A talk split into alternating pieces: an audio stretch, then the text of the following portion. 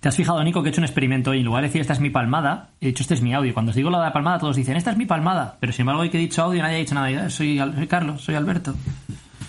Pues porque las tradiciones se tienen que mantener como están.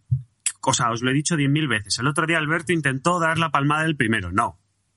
Las tradiciones son las que son. Llevamos 55 podcasts haciéndolo de una forma. O sea, que este es el podcast. Este es el bien, podcast Nos hemos hecho ricos y famosos. Coño, sigamos lo mismo, ¿no? Sí, sí, sí. Ahí andamos, sí. Sí, por cierto, por cierto, eh, Edu, ¿has hablado con Joe Rogan, tío, que me llamó el otro día 40 veces? Me dijo, oye, tío, el Edu este no hay cojones de pillarle, ¿o qué le pasa? ¿Que no, Pesado, ¿qué pasa? tío, ¿No qué quieres ir al podcast o qué? No, tío, es que yo ya le he explicado que, que, a ver, yo tengo una, una- una agenda, ¿vale? Y, y los entrenos de Fórmula 1 no se pueden cambiar.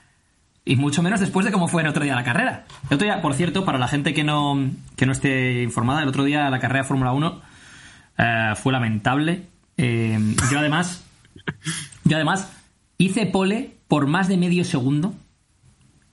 Primeras vueltas. No, le empiezo- le me empiezo- atrevería a decir, me atrevería a decir por más de un segundo. No, no, fue por más, fue medio segundo, fue como seis décimas o así. O sea, pero debió de caer una especie de meteorito justo, o sea, como las películas donde va el héroe corriendo y justo detrás de él Carlos, se Carlos, acaba el mundo. Carlos, Entonces Carlos, ahí Carlos. seguiste, ¿no? Carlos, tío, primero, no tienes ni puta idea.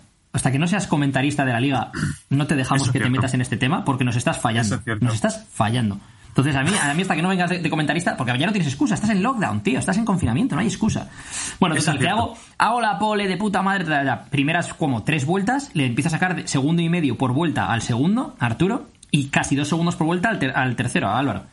Se, se estampa alguien, safety car no entro en, en boxes cuando tengo que entrar, entro a la siguiente vuelta y paso de ser el primero a ser el decimocuarto. Hasta ahí dices, vaya putadón, pero bueno. Eh, además en circuito No, no, urbano, no, que es muy difícil. perdón, perdón. Vaya, vaya putadón, no. ¿De quién fue el error ahí? Claro, sí, mío porque no entré a tiempo, claro. Pero es que el- pero ese no fue el problema, porque ahí todavía puedo recuperar hasta determinado punto. Porque mi ritmo de carrera era muy alto y tal y cual.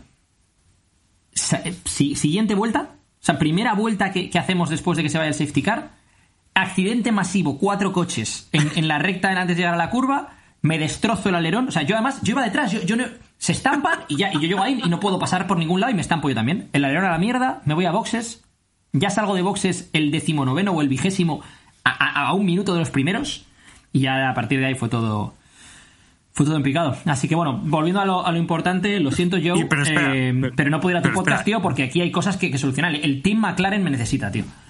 Pero, ¿Y cómo quieres que comente yo ese? O sea, ¿cómo quieres que de repente a mitad de carrera se estrella todo el equipo a la vez, todos? ¿Y ¿Cómo, cómo, cómo- qué comento sobre bots? Porque claro, eh, Eh, ¿sois no, no, que, que que jugáis no, no, 5 no. contra No, no, 20 no, o no, sois no, 20? no, no, Somos, somos 15 o No, 16 no, que somos tíos. 12. Sois Sí, 15 somos- 16 Claro. tíos. Entonces tú ahí dices, sí, sí, joder, sí, sí. mira Chema, ha cogido la curva tal, y la que ha liado, se ha estampado Chema Claro. con Fénix, Que- Fénix no sé yo qué. estoy tal. acostumbrado a jugar a juegos donde pues hay parte de equipo y parte del otro equipo pues son bots. Entonces, claro, no voy a comentar cómo el bot eh, Alexander eh, 23 está haciendo No, algo, ¿no? Cuando son Bueno. bots, no pasan esas cosas porque son muy predecibles. Entonces la curva frena antes de la curva. Es cuando somos muchos humanos, cuando pasan las cosas de uno cree que voy más rápido y lo voy a pasar por ahí. Claro, lo que no sabes es que el otro tampoco es predecible. Entonces tú crees que vas a pasar por ahí y el otro de repente se mete hacia la derecha. Entonces al final se unos pifostios. A mí, me, a mí me- yo me lo pasé pipa. Mira que yo, yo acabé contra un puente que acabé descalificado. la ulti- las últimas cinco vueltas no las di porque me fui en una moto, en una scooter ahí con el casco llorando. Y, y me quedé de comentarista, me quedé viendo la carrera que luego empezó a llover. Cuando quedaban tres vueltas Joder, empezó chaval. a llover, se lió tal. Y yo me puse a comentar y dije, hostia, a lo mejor soy el nuevo Lobato, tío. Esto es una pasada. O sea, Oye. me gusta más comentar que conducir. Mola comentar eSports o mola seguir el, el eSports. A mí me molan esas carreras, tío. Y, el otro día, eh, la carrera, a pesar de todo, pues, pues fue divertida porque también eso es otra cosa. Es Arturo, por ejemplo, que fue el que ganó. eh, su carrera tuvo que ser muy aburrida porque fue él solo toda la carrera, con Álvaro detrás a no sé cuántos segundos, tuvo que ser un coñazo. Nosotros íbamos ahí y hubo, hubo un momento que yo, yendo el decimonoveno, era yo el que iba haciendo vueltas rápidas, porque mi ritmo de carrera era el más rápido, pero iba el decimonoveno. Luego se estampó alguien, llego y entro en el, en el túnel y hay un tío cruzado en el túnel, me lo como, otra vez vuelvo a entrar en boxes, ocho veces aca- acabé en boxes, porque además lo que ocurre en circuitos urbanos, como Singapur, Baku, Mónaco y tal, si vas adelante, no tienes marrones, porque tú vas a tu bola y te olvidas de, los jaleos, pero como vayas en la melee, vas a acabar en boxes seguro, tanto si es tu culpa como si no, porque te vas a estampar tú con alguien porque vais más pegados, que como decía Alberto día, vais más enlatados que una lata de sardinas o no sé qué. O llega uno, se estampa, tú sales del túnel, hay una curva, no le ves, pum, te lo comes. O sea, al, al final, ir en el medio es una putada para los puntos del equipo, para el campeonato del mundo, pero, pero te lo pasas, te lo pasas pipa, tío. Yo me lo paso pipa. Que por cierto, si hay alguna chica que está escuchando esto y eh, le gusta y está interesada en unirse a la liga, lo digo por aquello de decir que antes has dicho, somos 15 tíos. Digo, me gustaría decir 15 o 16 personas. Molaría mucho. Así que si hay alguna chica, o chico también, pero bueno, chica pre- preferiblemente por aquello de meter a alguna chica y decir personas, let's play. Eh, vota por Alberto. Vota por Alberto. O escribe a Edu y que te, que te añada que es el jefe. I cheated because I need. You couldn't make money any other way. Bullshit. Life is this. Who the fuck is that guy? I feel the need, the.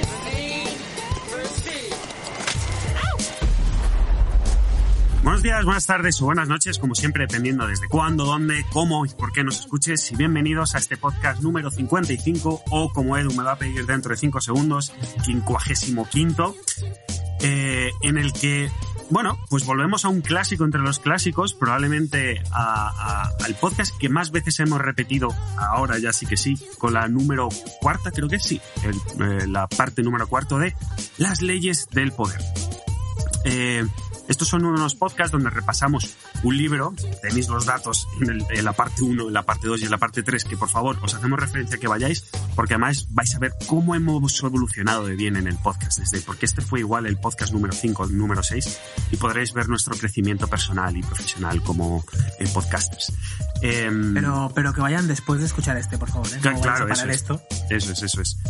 Y, y donde básicamente hablamos de las leyes del poder que nos propone el autor y en el que siempre hacemos este disclaimer al principio de- del podcast, que es, chavales, no os flipéis. Esto no lo estamos haciendo para saber cómo hacerle la jugarreta a tu compañero de trabajo o porque has visto mucho la serie Suits y te crees ahí que te vas a poner un traje y vas a, a ir creciendo en el mundo. No, no, no va por ahí. Lo que intentamos hacer es, bueno, primero, eh, hablar de este libro porque nos mola y lo segundo, eh, desmembrar determinadas estrategias que otras personas utilizan para saberlas reconocer y decir, "Oye, me están haciendo esto, voy a intentar evitar que pase. Eh, y además, hoy, claro, tenemos una novedad gravísima, gravísima, gravísima, que es el troleo público. Porque, claro, antes teníamos el troleo en el chat, pero ahora eh, ya tenemos el troleo en público, que es que cada uno podemos poner banners aquí, Universidad de Helsinki, para comprobar que Carlos está tirando el pegote. Y eso es malo por, dos moti- por tres motivos. El primero, porque me desconcentra mientras estoy presentando, cosa que, ok, lo entiendo. Dos, porque os vais a picar y sois unos cabrones. Entonces, claro, cuando nos metemos con los demás molan, pero cuando nos metemos contra uno nos picamos y, ay, no me pongas eso. Y tres, porque nos vamos a liar con esto. Dios mío, Dios mío. Así que no sé si queremos poner reglas de... de, de- ¿Tienes de- tres, ¿Tiene tres monos, Edu, ahí? Son tres monos. Tres Además, monos, tío. Like us. Como, como, como el podcast, sí, tío. Tres monos, tío. Tres monos. Eso es, entonces... Eh, monos con em, bazooka. Con, con el bazooka, que, que es el ¿Qué es esto? banner. El bazooka es el banner ahora sí. Claro, Yo- le das, le yo das un, estoy muy bazo- contra le das un él. bazooka a un mono y claro, es lo que pasa. Entonces, eh, durante los tres primeros episodios tocamos 21 leyes. Además, al principio, como antes mencionaba Edu, eh, en los primeros podcasts cubrimos un montón de ellos y en el último hicimos dos o tres solo. Y en este yo creo que nos vamos a quedar en este formato de, intentar tocar como mínimo dos o tres leyes durante la horita que estemos aquí charlando entre colegas.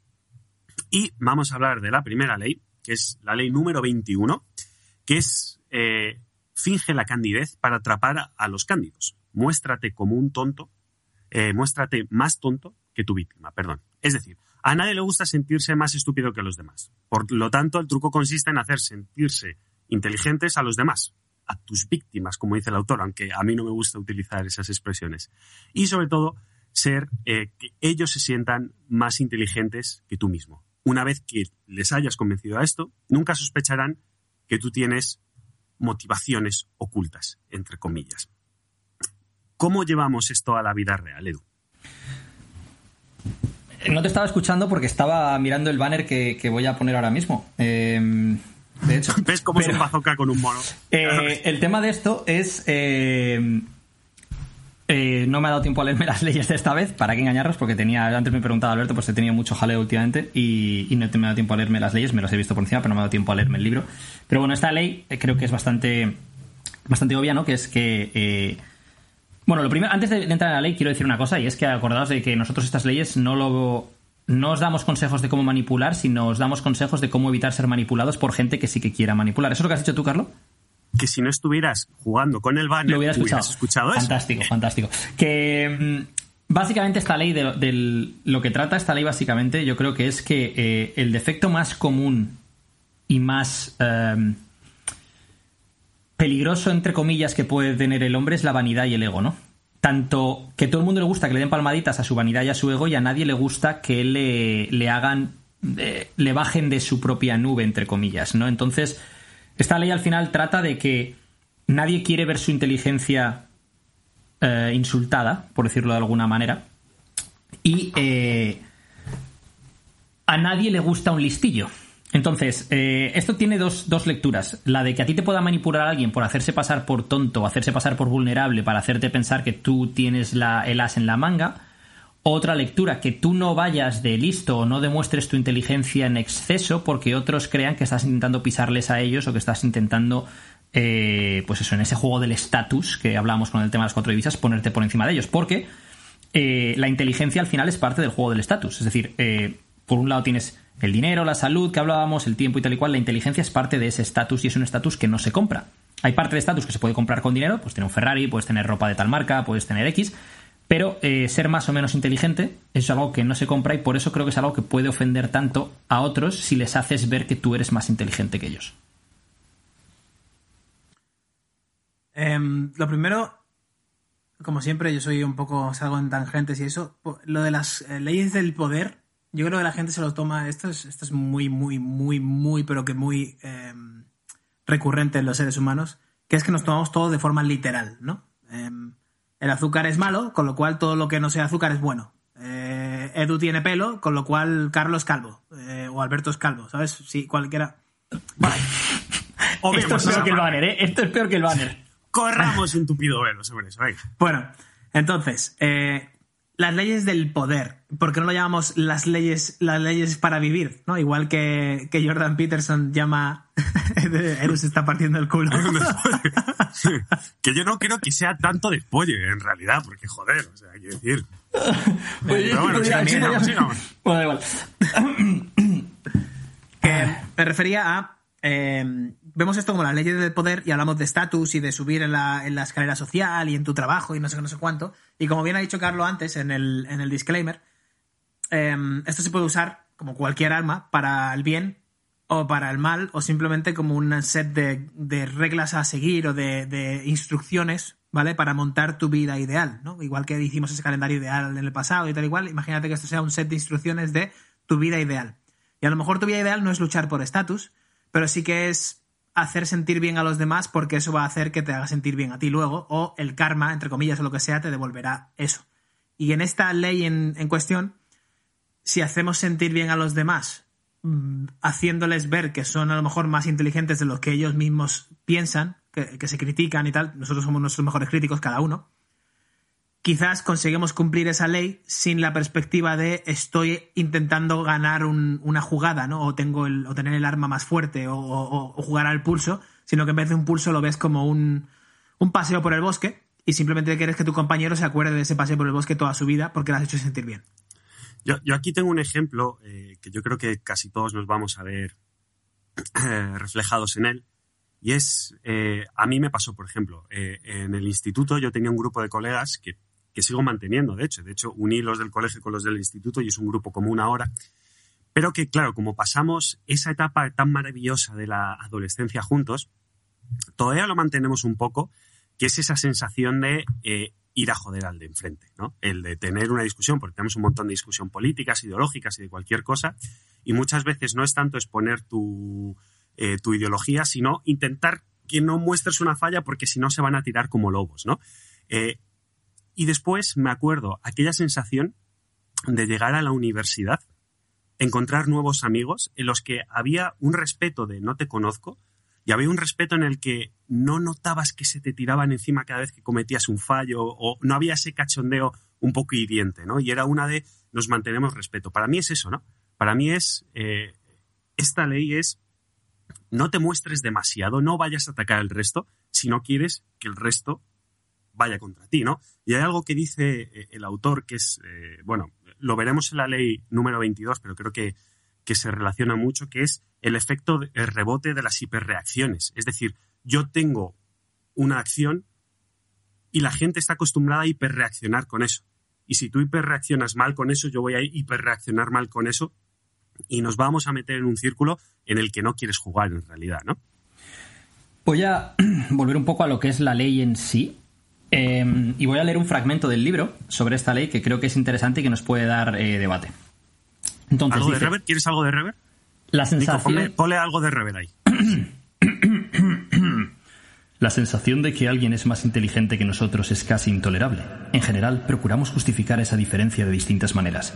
Solo es una persona muy leída, mientras que yo tengo conocimientos reales y concretos.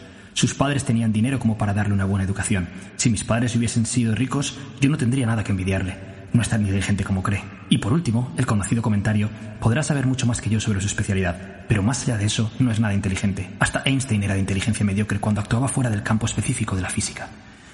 Y esto es algo que yo creo que es muy, muy, muy real, ¿no? El intentar justificar nuestra mediocridad en el ámbito que sea con eh, una mentalidad victimista y el eh, apuntar a otros en lugar de intentar mirar dentro de nosotros, ¿no? Hay una cosa que estaba hablando ayer con un amigo mío, un amigo en común que tengo en carro, Luis Fran, y decía Luis Fran que ah, estamos hablando de emprendeduría y empresas tal y cual, ¿no? Y la típica gente que ves a un chaval joven, por ejemplo, se ha comprado un BMW, es que este tiene el BMW porque el padre no sé qué o no sé cuánto. está-". Entonces, en lugar de decir, a ver, si este chaval de 25 años ha comprado un BMW, ¿por qué tiene un BMW, no? Y dices, joder, eh, puede ser porque el tío sea muy listo, ha, eh, ha utilizado, por ejemplo, plataformas como YouTube que estaban disponibles ahora para poder hacer un negocio, a partir de ahí ha hecho y poder aprender de lo que ha hecho esa persona en lugar de señalar en plan esto, o puedes decir, no, no, es que es un niño de papá y papá le ha comprado el BMW. Vale, pues entonces una cosa que me dijo Luis Fran ayer que es muy inteligente es, vale, pues mira a ver qué ha hecho papá para poder comprar el BMW al niño. Pero entonces en lugar de mirar a él, al niño, mira a papá y eso cambia la mentalidad. No eres una víctima, eres un espectador que intenta aprender. Es como cuando juegas al baloncesto pequeño y te fijas en los movimientos de Michael Jordan y los intentas copiar. No dices, ¿qué hijo puta? Mira lo que hace. Y dices, ¿cómo hace esto? Y paras la, y paras la imagen. Y ves a ver cómo hace. A, ver, espera, vuelvo otra vez. ¿Cómo, cómo hace esto? A ver, voy a, voy a partirlo. Let's break it into small steps. Vamos a, a- partirlo en pequeños pasos. ¿Cómo ha llegado a hacer esto? Es que creo, al final, eh, escuchaba a alguien decir que es muy complicado eh, conocerse a, a sí mismo mirando hacia adentro. Eh, es muy complicado. Yo creo que todos, o esta es mi opinión, nos conocemos a nosotros mismos, a nosotros mismos, perdón, en contraposición con el resto.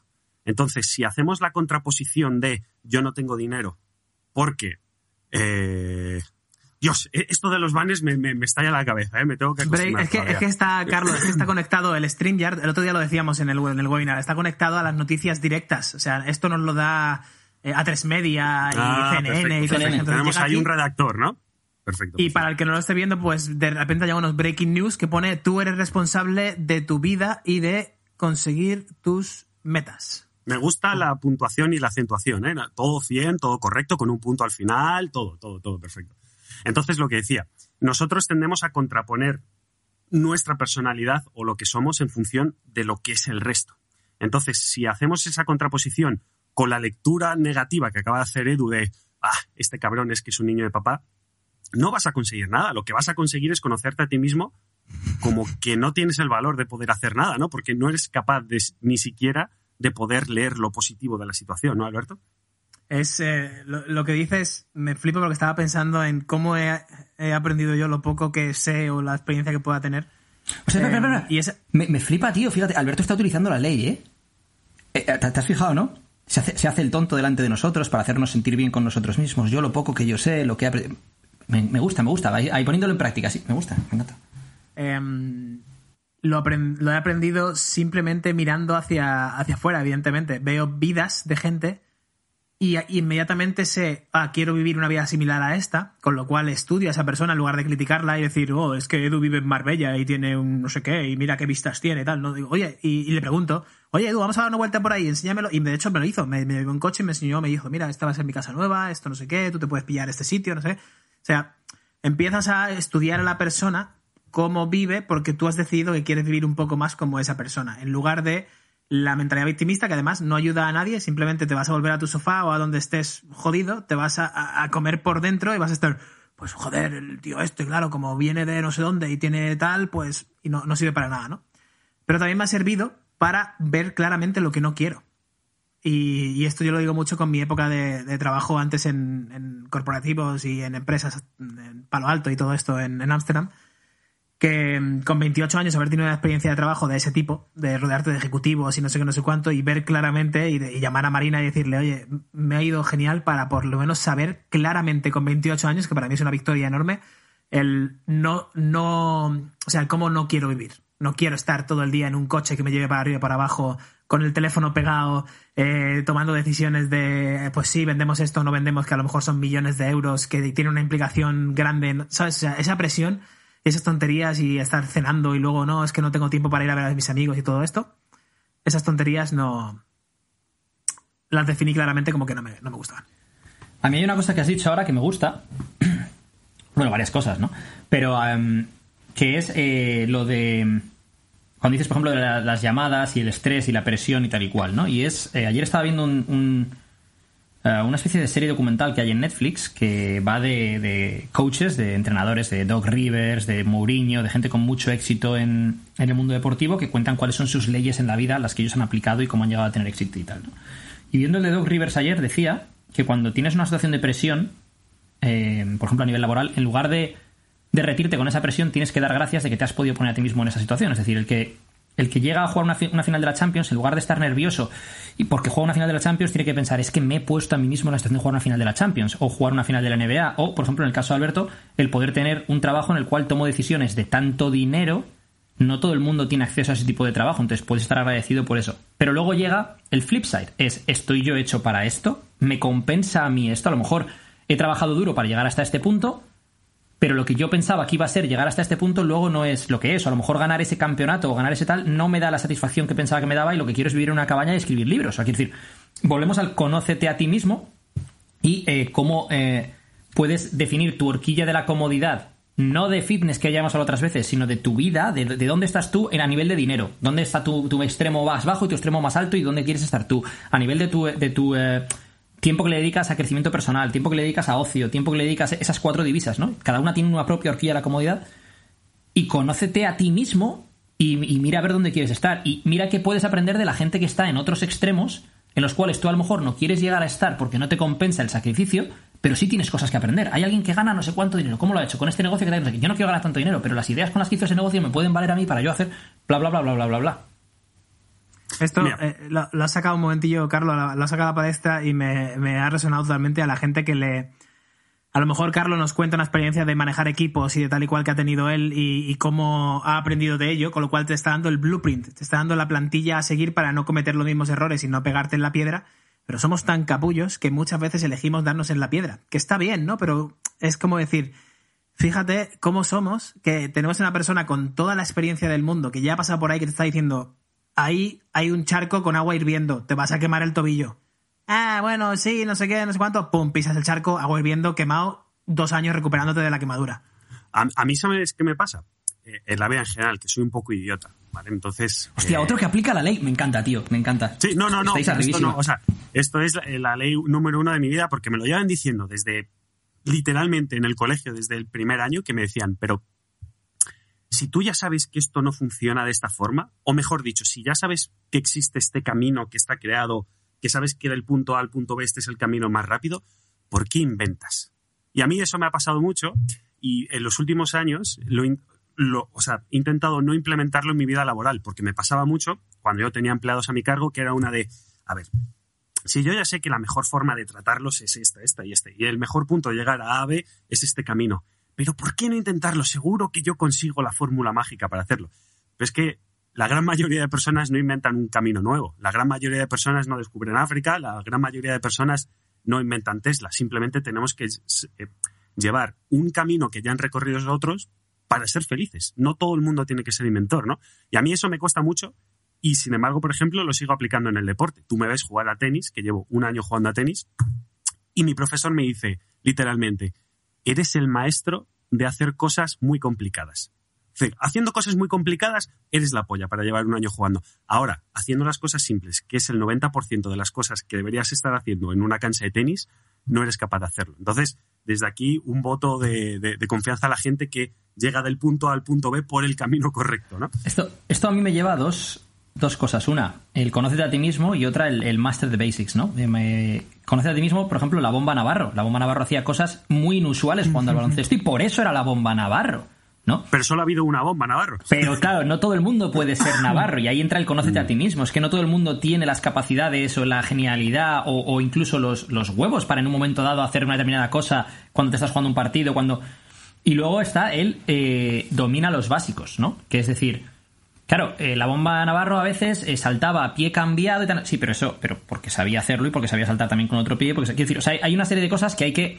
eh, hay etapas que hay que, cumplir, yo creo, en, en- todo en la vida. Por ejemplo, en el gimnasio hay una serie de etapas, en, en los negocios hay una serie de etapas, y luego una vez has cumplido esas etapas, luego ya tienes distintas vías en función de tu creatividad, de lo que tú valores más y demás, ¿no? Entonces, em, yo lo que creo es que eh, eh, esto aplica también con estas leyes, ¿no? Estas leyes lo que te dicen es, mira, te vas a poder encontrar con esto. Este- de hecho, este libro, Robert Greene, el otro día estaba escuchando un podcast de Robert Greene con eh, Luis House, House, Luis, Luis House, o como cojones se diga, porque no, no es House de casa, es, es Howes, ¿vale? Lo digo para que lo sepáis. ¿eh? Le- Eh, Lewis Howes. Lewis Howes, eso es, Lewis Howes. Y estaba ahí Robert Gre- Greene con, con, con- con Lewis Howes y estaban hablando y, y, y una cosa que decía Robert Greene era que él escribió este libro porque él cuando era un... eh, él escribía, creo que escribía guiones de televisión o algo por el estilo. Y era un ejecutivo en Los Ángeles y tal. Y se dio cuenta de que él era el mejor escritor de guiones de su de, la- el network en el que trabajaba. Y sin embargo, eh, le despidieron y tuvo problemas porque, claro, él no cumplió algunas de estas leyes. A raíz de ahí vino las leyes. Por ejemplo, el outshine the master, que es la primera ley, ¿no? No brilles más que tu maestro, porque entonces se va a sentir amenazado y entonces te va a quitar de en medio y ta, ta, ta. O esto, ¿no? No seas más inteligente o le demuestres que eres más inteligente a la persona que te está dando de comer. Este, este tipo de cosas, ¿no? Y por eso escribió el libro. Entonces, em, volviendo a esto es, tú puedes ser consciente de las, todas las leyes y eso no quiere decir que tengas que, que vivir tu vida en torno a ellos, sino que seas consciente de que, oye, ahí te puedes tropezar. Puedes ir alrededor, puedes saltar por encima o puedes evitar ir a esa piedra, pero ahí te puedes tropezar. Y el ver esas dos caras de la moneda, lo que hablábamos antes, está la, cara de la moneda de te la pueden jugar haciendo esto y está la cara de la moneda de no la líes tú haciendo sin querer lo otro. No brilles tú más que el maestro y te metas en un lío y luego ten en cuenta de que va a haber alguien que se va a hacer el tonto para poder luego... Entonces, em, yo creo que, lo que es más interesante de todo esto, a título a lo mejor de- del oyente, es qué cosas os habéis encontrado vosotros en vuestra vida, Alberto y Carlos, que tengan que ver con esta ley, tanto por un lado como por el otro. O sea, a veces en las que vosotros no hayáis cumplido esta ley y os haya podido meter en un problema, y veces en las cuales alguien os haya a lo mejor manipulado haciéndoos ver, por ejemplo, en un trato de negocios, alguien que, se hace pasar por tonto para tal no sé qué, y luego dices, hay una frase que decía eh, Alberto, ¿no? Dices, "¿Pues ¿dónde me la vas a meter? Pues lo mismo, y alguien que, que se está haciendo pasar por tonto y luego el tonto no tiene un pelo. Yo tengo un ejemplo eh, que no es personal, pero se me vino a la cabeza perfectamente eh, cuando estaba leyendo las leyes, ¿no? Y me lo lleva a mi mundo, que es el baloncesto. Que es, eh, recuerdo perfectamente la final de los Juegos Olímpicos entre España y Estados Unidos. A ver, espérate, que se Viene un banner, viene un banner, el viene un banner. A ver el banner, venga. Más, no voy a empezar hasta que no acabe el banner, porque si no me corta mi discurso mental. Ahí va, el breaking news. Tu mundo es el baloncesto, Gasol. Sí, mi, mundo fuera de, de- trabajar es tenis y baloncesto en general, no, no, no hago otra cosa. O no pienso o no leo de otra cosa, ¿no? Y recuerdo esa final eh, que jugamos contra Estados Unidos, que acabamos perdiendo. eh, bueno, mm, no funcionó exactamente la, la ley en este caso, en el que España, durante todo el partido, lo que hizo fue mantenerse cerca de Estados Unidos muy cerca, a 10 puntos, a 8 puntos. Hubo momentos del partido que decías, pero joder, podemos, podemos apretar el acelerador y ponernos por encima.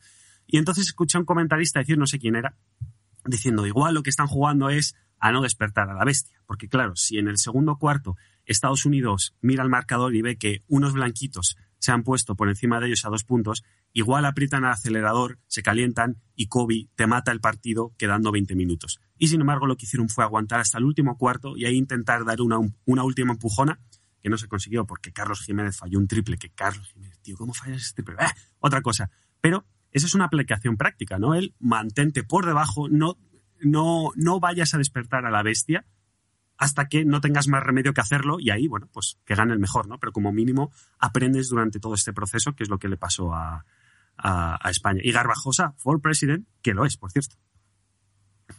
Me gustado, ¿eh? Literalmente es eh, presidente de la federación. Alberto, cuéntanos. No tengo, no tengo ninguna, tío. No, estaba escuchando, estaba escuchando a ti, la verdad, no pensando en, en qué sacar. Eh, no tengo ningún ejemplo. No me no sé si afortunada o desafortunadamente, porque no me he dado cuenta. Seguramente alguien lo haya, lo haya hecho. Y no creo recordar ninguna vez en la que yo haya hecho de forma activa esto. Estas son las típicas cosas de. Yo, yo no me he leído el libro de Robert Greene, por ejemplo, y es como decir. Las típicas cosas que lees y dices, llevo haciendo todo esto toda la vida, pero sin darme cuenta de que estaba haciendo las 48 leyes del poder o las o lo que sea, ¿no? Las 12 con las que me siento eh, afiliado o las que me siento identificado. Pero bueno, eh, no, no tengo ninguna, chicos. Edu, te, te veo pensativo. Si no, a- pasamos al siguiente. ¿eh? A mí sí me ha pasado, tampoco hay que entrar en detalles, pero sí, sí, me, ha, sí me ha pasado, pues eh, a veces intentar en un momento dado, mm, lo haces por intentar a lo mejor impresionar a ese jefe o justificar aquello para lo que te, para lo que te contratan o lo que sea, y al final te ves en una situación en la cual... eh, pero eso es más la, ley, la 1, la de Outshine the Master, pero más que esta. Pero esta también puede darse el caso, ¿no? Es decir, eh, yo creo que esta también tiene que ver con tu habilidad para comunicar y cómo comunicas. Es decir, tú puedes eh, en una área determinada determinar más eh, de demostrar más conocimientos que otra persona y que esa persona, por ejemplo, pueda ser un compañero o tu jefe o quien sea, o puedes incluso ser más inteligente. Pero la forma en la que lo comuniques puede ser lo que eh, a esa persona le suponga una amenaza o no una amenaza. Es decir, que esa persona se sienta inferior o humillada o que tú intentas hacerle sentir inferior o humillada o no. ¿no? Que es la parte como lo que decía Alberto antes sobre... eh, la parte que decía Alberto de... Yo creo que, que, tiene dos vías. La parte que decía Alberto de cuando tú ves a alguien, por ejemplo, que tiene algo que tú quieres y dices, a ver, ¿y esta persona cómo lo ha conseguido y tal y cual? También tiene que ver con que esa persona, la forma en la que te comunique lo que tiene, sea una forma abierta y no una forma de me la estoy sacando y esto. no, o sea, quiero decir, hay, hay, siempre son dos vías, ¿no? Y, creo que cada uno estamos en una. Dentro de la, de la escala esa, hay dos escalas dentro de. cada una para cada vía. Una es la escala de cómo de susceptible eres tú a sentirte inferior a otra persona o, o no, y cómo de susceptible eres tú a eh, hacerle a otra persona sentir inferior o no. Entonces, claro, cuando se juntan escalas en las cuales uno está en el 8 y el otro está en el 2, pues se genera un, una implosión de esas, ¿no? Y sin embargo, cuando son escalas en las cuales uno está en el 5 y el otro está en el 4, pues bueno, entonces no, ni uno es muy susceptible a sentirse inferior, ni el otro es muy propenso a hacer sentirse inferior a los demás. Yo creo que es, es un ten con ten y ahí es cuando también hay que conocerse no solo a uno mismo, sino a tu interlocutor. ¿Cómo se va a tomar esa persona que tú le demuestres esto, le demuestres esto otro, que le digas esto, que le digas esto otro? Y entonces, por eso es lo que, volviendo a, a bajarlo a la tierra, como dice Carlos, cuando Carlos se lo llevó a los amigos del colegio de instituto de la universidad. Claro, los de la universidad no se conocían entre ellos, no sé cómo se va a tomar esta Habría que persona. mantener Claro. Ese rango de respeto y de te voy a escuchar para ver. Porque no sé, eres. no sé cómo te lo vas a tomar, entonces no quiero pisar mm, en arenas movedizas. Sin embargo, cuando ya os conocéis de más tiempo, de toda la vida, es en plan, "Buah, te voy a meter un hachazo. Por ejemplo, Claro. hoy a un amigo mío, que en su momento fue un cliente mío, de hecho es cliente mío también a día de hoy, pero empezó, le conozco porque empezó siendo un cliente mío hace años. Eh, desde aquí un saludo a Alfonso, que está escuchando el podcast. Ha subido una foto suya en Los Ángeles, con tiene 42 años ahora, y ha subido una foto suya en Los Ángeles cuando tenía 27. Y, yo le he mandado un mensaje diciendo, ah, pero ya, ya te vestías co- con 27 como si tuvieras 42. Eso no se lo hubiera dicho cuando, cuando le conocí, obviamente. Ahora ya nos conocemos, hay cachondeo, igual que a mí me, me suelta a veces pullitas cuando... Me suelta pullitas de que, oye, ¿qué, qué cena es tu casa? Y yo ya, sí, sí, es cosa de, de mi novia. Sí, sí, de tu novia. Entonces, eh, ese tipo de cosas, incluso esa confianza y el, y el cómo es cada persona, hay que saber leerlo. Entonces yo creo que cuan- hay que saber, como, dicen en, en inglés, eh, eh, leer la temperatura de la habitación. Entonces, cuando todavía no conoces a la gente, la habitación está fría. Entonces, no, no te salgas de ahí hasta que no conozcas bien la temperatura de la habitación y la temperatura de cada interlocutor y hacia dónde puedes ir o hacia dónde no puedes ir. Esta ley que a mí personalmente eh, me, trae recuerdos de ego, ¿no? Me trae de, bueno, ya, lo hemos hablado al principio, ¿no? De, esa diferencia entre ego, honor, etcétera, etcétera. Se une mucho con la siguiente ley, que es la ley número 22, que dice así, más o menos, que utiliza la táctica de la capitulación, de la rendición, transforma tu debilidad en poder. Es decir, cuando tú seas el más débil, nunca luches simplemente por salvar tu honor. Y aquí después vamos a hacer, eh, o quiero que hagamos un, un ejercicio de, de diferenciar honor entre ego, ¿vale? Que, que hay una fina línea que, que nunca sabemos dónde estamos entre los dos lados, ¿no? Opta en cambio por la capitulación. Rendirte te dará tiempo para recuperarte, tiempo para eh, irritar a tu vencedor y tiempo para esperar a que el poder de este se diluya, para tu pensar, para tu maquinar, para etcétera, etcétera. ¿vale? Alberto, ibas a saltar, salta, porfa. A mí esta es una de las, de las pocas cosas que no me gusta de la cultura japonesa. El, el honor. Para Japón, el honor lo es todo. Y el honor suena a una palabra muy positiva y muy, muy grande, ¿no? Es como honor. Yo me la imagino en, en piedra en, en- enorme, en la plaza, yo qué sé, en, en el, en, el en Berlín, en una calle enorme ahí, boom, honor, po, ahí, ¿no? Pero luego, si la analizas bien, como dice la ley, y te paras un poco y, y- y recapitulas, dices, tía, a lo mejor no es tan positiva la palabra como parece, sobre todo si lo tienes desde el punto de vista de los japoneses, que literalmente se quitan ellos la vida eh, por no perder su honor. O sea, si tú le derrotas o, le ganas o ellos cometen un error o te, timan o te cualquier cosa que vaya en contra de, su honor de ellos, directamente, ¡pum!, se, se suicidan, ¿no? Se matan y, y para seguir manteniendo ese honor hacia su pueblo. Y para mí siempre ha sido un, un poco extremo, ¿no? Hombre, sobre todo lo de suicidarte, pero ya llévalo a un punto más normal nuestro de decir, ataco a mi oponente o, o hago... ¿ha- ¿Habéis leído el libro de, de Ryan Holiday en el que Peter Thiel se, se venga de, de los chicos estos de, bueno, de una empresa de medios que le empezaron a llamar gay, maricón, no sé qué, empezaron a sacar cosas de él, de su vida privada, para reírse de él y para ganar clics y todo esto. Peter Thiel es un inversor muy, muy famoso. Y, Peter Thiel dedicó años y miles de millones de dólares de su, de su inversión y su capital simplemente para vengarse de, de estos tíos de, creo que era Gawker, ahora que, ahora que lo recuerdo el, nombre. Gawker Media, seguro que lo habéis visto en los años 2010 a 2015 o así. Em, por el honor. Simplemente por el honor. O sea, tanto es. Te, te hablo de una década. Una década persiguiendo a esta gente con todo el poder que tenía de dinero y de, de esfuerzo y de contactos y tal y cual. Y Ryan Holiday escribió un libro sobre esto y lo analiza y al final la conclusión es este tío lo hacía por el, por el honor barra ego, que es donde tenemos que, que diferenciar un poco Ah, dónde es está el, el- el tema, en lugar de simplemente, como dice aquí la ley 22, retirarte a tu posada. Por eso es importante el conocerte a ti mismo y tener un entorno positivo y, fa- y favorable para ti. Te retiras a tu posada, admites la, la lección, la derrota, aprendes de ella y te metes una ducha, tío. Yo, para mí, me voy a la ducha y empiezo a pensar, digo, a ver dónde la he cagado, no sé qué, no sé cuánto, vale, vale, vale, la próxima vez haré esto, pum. Y reflexionas sobre ello, lo escribes en un cuaderno, y durante X, el tiempo que necesitemos cada uno, y a lo mejor a los dos meses encuentras la solución y ya no vuelves a cometer eso, y no pierdes tu honor o no tienes ese punto débil eh, de nuevo. Mientras estaba escuchando Alberto, eh, he ido apuntando para que no se me olvide eh, un poco la- las cosas eh, a las que me llevan todo esto que ha, dicho Alberto, ¿no? Y es. eh, bueno, voy ir una por una y las voy a intentar enlazar de la forma más eh, eh, fluida posible. Uno es el sentido de la identidad. Entonces, con este tema del honor, eh, cada persona tiene una escala en la cual le da mayor o menor importancia a distintos valores en su vida y uno de ellos puede ser el honor, ¿no? Entonces, a lo mejor el japonés le da un valor extremo al honor y le da un valor menor a, a otras cosas, ¿no? A lo mejor dices, joder, el japonés es capaz de suicidarse y dejar a su familia tirada por honor, mientras que otro diría, no, no, es que mm, mi familia es mucho más importante o mi labor que pueda hacer para la comunidad que mi propio honor o lo que es. Es depende de lo que, lo que tú valores en tu escala, ¿no? Entonces, esto me lleva a el uso de los principios y valores que tú tienes, qué uso le das. Es decir, tú puedes tener, valorar el honor como algo muy alto dentro de tu escala, con un uso positivo, o puedes llegar al momento en el cual la moneda da la vuelta y ya el uso ya es negativo. Es decir, em, tú puedes tener distintos principios, honestidad, mm, por ejemplo, la honestidad, ser honesto, ser sincero, te puede llegar a dar problemas, pero es un valor muy positivo que tener. Simplemente tienes que saber con quién merece la pena ser más o menos sincero y hasta qué punto merece la pena ser sincero y las situaciones, saber leer la habitación y saber leer todo, ¿no? No tienes por qué contar toda tu vida a todo el mundo y hay gente que se va a aprovechar y demás. Entonces, eh, a lo que esto me lleva es a dos cosas. Una, a que el mundo está lleno de tontos y no le puedes dar lecciones a todos y no te compensa hacerlo. Que es el ejemplo de lo de Peter Thiel, ¿no? Es el coste de oportunidad que tuvo para él el dedicarle todos esos años eh, en cuanto a recursos, tiempo, eh, bienestar emocional y demás que le podía haber dedicado a otras cosas, ¿no?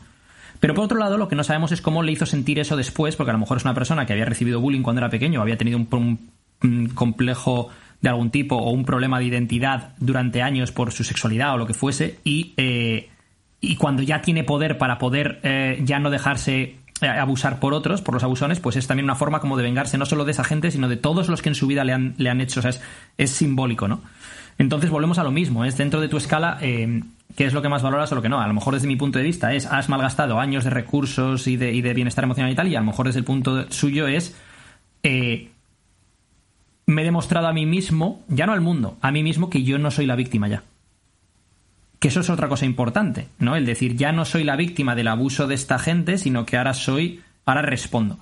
Pero esto tiene de nuevo otra lectura, pues si le damos otra, otra esta, que es, si no hubieras respondido, a lo mejor hubieras demostrado más aún que no eres la víctima porque sus acciones no te afectaron. Y el hecho de que te afectasen tanto, a lo mejor es lo que te ha convertido en una víctima de por sí. Entonces, todo esto al final, lo interesante yo creo es el ver cómo eh, nuestra identidad está conformada por una serie de valores que hemos adquirido a lo largo de nuestra vida, muchos de ellos cuando éramos niños y adolescentes, muchos de ellos embebidos de lo que hemos visto en nuestra casa, de lo que hemos visto en nuestro entorno, de, de las películas que hemos seguido, los ídolos que teníamos y demás.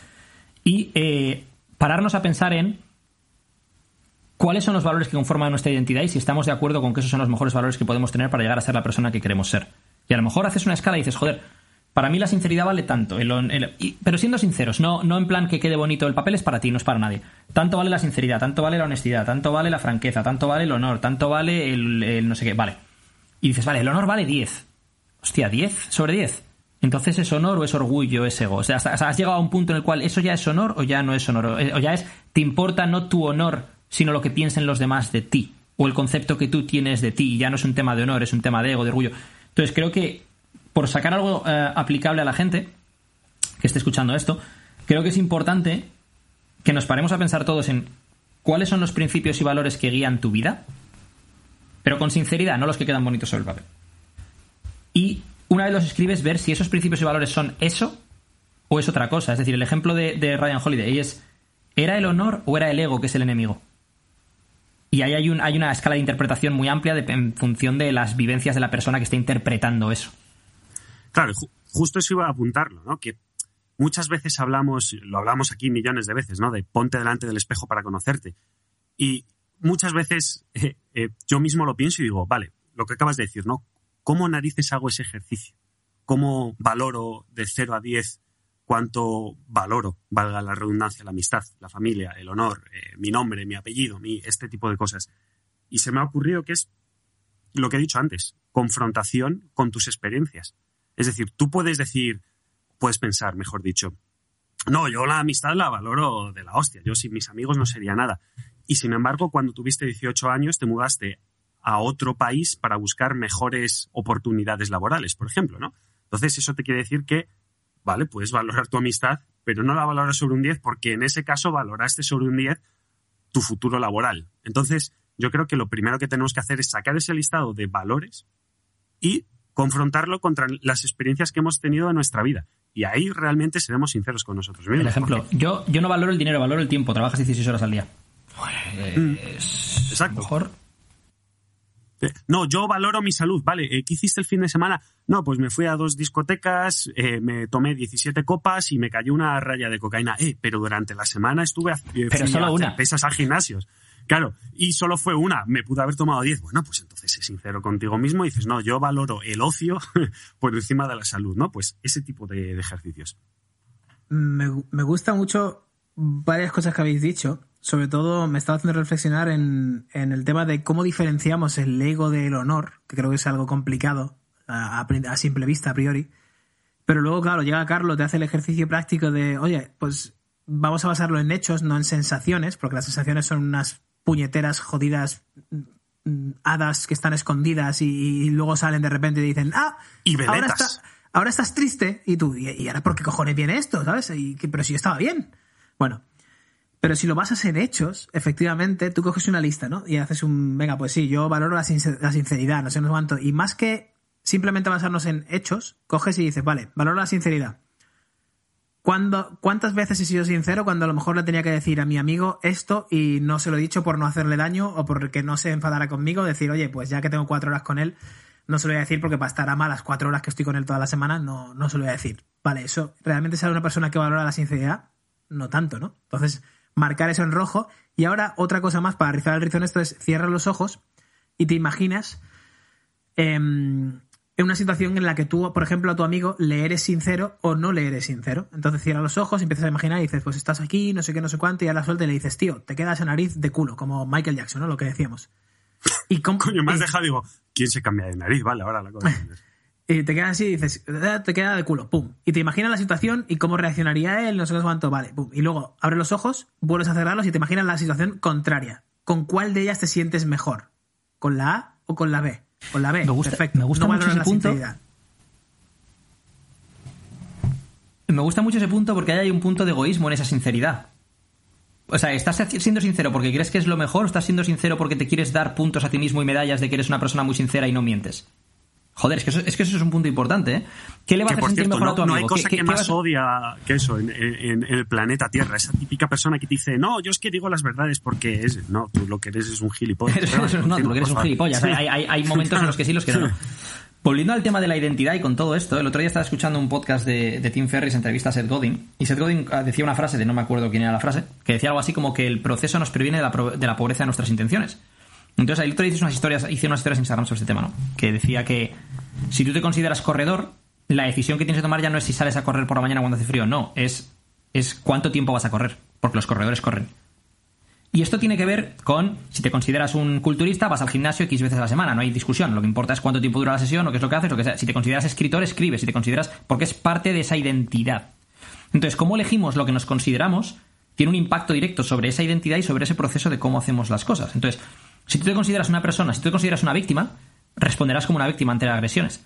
Si tú no te consideras una víctima, no te, o sea, un, un león no responde a lo que hace. Típica frase estas de meme. ¿eh? Un, león no, un león no responde a lo que hacen las ovejas. Bueno, ¿Cuándo has visto tú una oveja y un león en un mismo sitio? Bueno, entonces, em, no, o sea, es- No, no, no, no. Yo, yo estoy muy a favor de, de- de- de echar mierda toda la posible sobre estas páginas de moti- arroba motivation, no sé cuánto, no sé qué es una de. Pero. Pero es, eh, lo que vengo a decir con esto es, eh, al final, tu identidad, tu sentido de la identidad. Es que ese es otro tema más. La identidad es un sentido.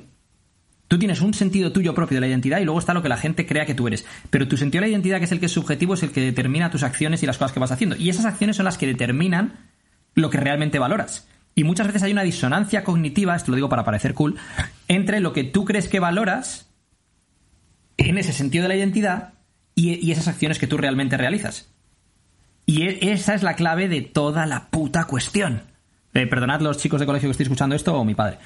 Em, y aquí es donde está ese tema interesante, ¿no? El cómo hacemos este proceso. Yo tengo en la idea, en una, cabeza, una idea en la cabeza de cómo hacerlo, pero quiero preguntaros a vosotros, ¿cómo hacemos este proceso? ¿Cómo deconstruimos el... Vale, ¿y, por dónde empiezo? Para... Cuando te- ¿Os acordáis de pequeños cuando tienes el... O sea, el- el ingeniería reversa, ingeniería inversa. Cuando tienes de pequeño el típico laberinto que tienes que resolver y hay cuatro posibles salidas. Y era en plan, joder, pues la forma de hacerlo es, eh, eh, en lugar de empezar por la entrada para ir hasta el medio, empiezo desde el medio para ver cuál es la que. O sea, hago trampas, empiezo desde el medio para ver, pues lo mismo, ¿no? Es, ¿cómo es este proceso? Eh, pues empieza tú porque ha habido un pequeño problema que se te ha cortado bastante la conexión mientras estabas haciendo tu, eh, tu, tu speech. Entonces, yo al menos no he podido unir todos los puntos que he podido unir. Así que dale tú y, Vale. y- y nos, y nos vamos encaminando Para mí- a la que tú hables. Para mí hay dos, dos, em, dos procesos. Em, pongamos que coges una, una hoja de papel y lo divides en dos columnas, ¿vale? Vale, para que es más fancy, haces un Excel, lo que me da igual. Entonces, lo que haces es, em, en un lado pones cuáles son tus acciones respecto a, pues lo que hablamos, la amistad, el dinero, el tiempo, la sinceridad, el honor, ta, ta, de los últimos 10 años. Porque también ha, podido haber variaciones y también, eh, mira, a ver, tiene más importancia lo que has hecho en los últimos dos que lo que hiciste hace 10. Porque a lo mejor es una persona distinta. Y por otro lado, pon lo que tú crees que valoras. ¿Y a dónde crees que te va a llevar eso que valoras? Y mira las dos, los dos lados de la hoja y mira a ver qué es lo que conecta un lado con el otro y qué es lo que rasca, qué es lo que no acaba de, de cuadrar. Y a partir de ahí toma decisiones de hacia dónde quieres ir, porque a lo mejor tú dices, yo valoro la amistad y luego resulta que te has ido de España, lo que decía Carlos, para buscarte la vida, ta, ta, ta. ¿Cuál es la solución ahí entonces? ¿Que te admitas a ti mismo que no valoras tanto la amistad o que cambies las decisiones que estás tomando para que vayan en línea con lo que tú crees que valoras? Pues eso dependerá de cada uno. Yo creo que... Uh, dale, dale. Perdona. No, no, no. Es que me había levantado a coger un cuaderno en el que yo hice un ejercicio de, de este tipo. Bueno, lo, lo suelo hacer cada año. Pero el primer año que lo hice fue en el 2016 porque mi antigua, mi antigua jefa en Apple, eh, Idoya, un saludo desde aquí si alguna vez escuchas esto, me, me, ayuda, me, me ayudaba y me ayuda bastante en este, en este camino Siempre es bueno tener a alguien, yo creo, que con el que rebotar esto. Si haces el ejercicio que propone Edu, es similar al que le puedas enseñar el ejercicio y decirle, tío, he hecho esto, ahora tú me conoces desde fuera, opina, ¿sabes? En plan, yo me he valorado así, lo he visto, total, ahora vamos a sacar el, el plano subjetivo que tenemos todos los humanos y vamos a hacerlo un poco más científico, entre comillas, vamos a hacerlo más objetivo. ¡Pum! Toma. Y luego esto lo mismo a otra persona que no te conozca de nada. Entonces ya dice, que, te conozca de, de ahora mismo, ¿no? De decir, oye, pues toma, ¿tú crees que soy una persona que valora la honestidad? ¿Sabes?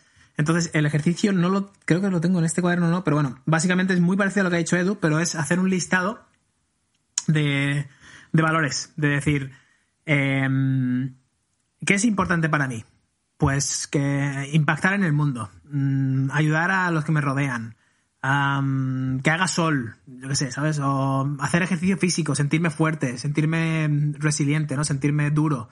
Um, mental o físicamente, no, ambas, vale, ok. Um, comer sano, ¿por qué comer sano? O sea, ir, ir más a lo. Porque los valores suenan muy a etéreo, suenan, ¿no? Eh, la confianza, el no sé qué, el no sé cuánto. Si lo bajas un nivel más, es que es importante para mí. Pues que Edu y Carlos me digan la verdad siempre. O sea, si ahora mismo tengo aquí esto rojo y tal, que me digan, tío, ¿eso qué cojones es? Se ve, se ve fatal en la cámara, tápatelo. Ah, vale, perdona, es que me sale un grano aquí y me lo estoy tocando. Por ejemplo, ¿no? Entonces, eso va de la mano de la sinceridad y, y de, la, y de la camadería y del, y del tener un grupo social al que, en el que te sientas cómodo y aceptado. De decir, puedo decir lo que sea aquí y nada va a ser juzgado, no me voy a sentir atacado, pero va a ser totalmente am, evaluado y rebotado por nuestra mermolada entre todos, si yo lo pido. Si yo digo, oye, chicos, no soy trisexual, yo qué sé, eh, me pasa esto, esto, esto y esto. Necesito vuestro punto de vista y vuestra opinión sobre lo que vamos a hacer en este círculo de confianza, por favor, porque no puedo soltarlo al mundo, por ejemplo, ¿no? Coño, pues tener eso es un valor que deberías tener apuntado en un cuaderno, como decir, oye, pues si te gusta tener esas conversaciones y este grupo de amigos, ¿será que la comunidad, la camaradería, la sinceridad es importante para ti y quizá es mucho menos importante que otras cosas que a lo mejor has puesto en esa lista como valores etéreos que nadie sabe muy bien cómo los definimos? Perfecto. ¿Habéis visto que me he quitado el sí sí? Yo, estoy muy contento con ello. Eh, estaba escribiendo por el chat interno, que no me leéis, cabrones, que en realidad eh, hemos tocado muy poco. Nos hemos salido por una clásica tangente de Izos Podcast y no hemos tocado. Y a mí me gustaría tocar... eh, dime, Edu.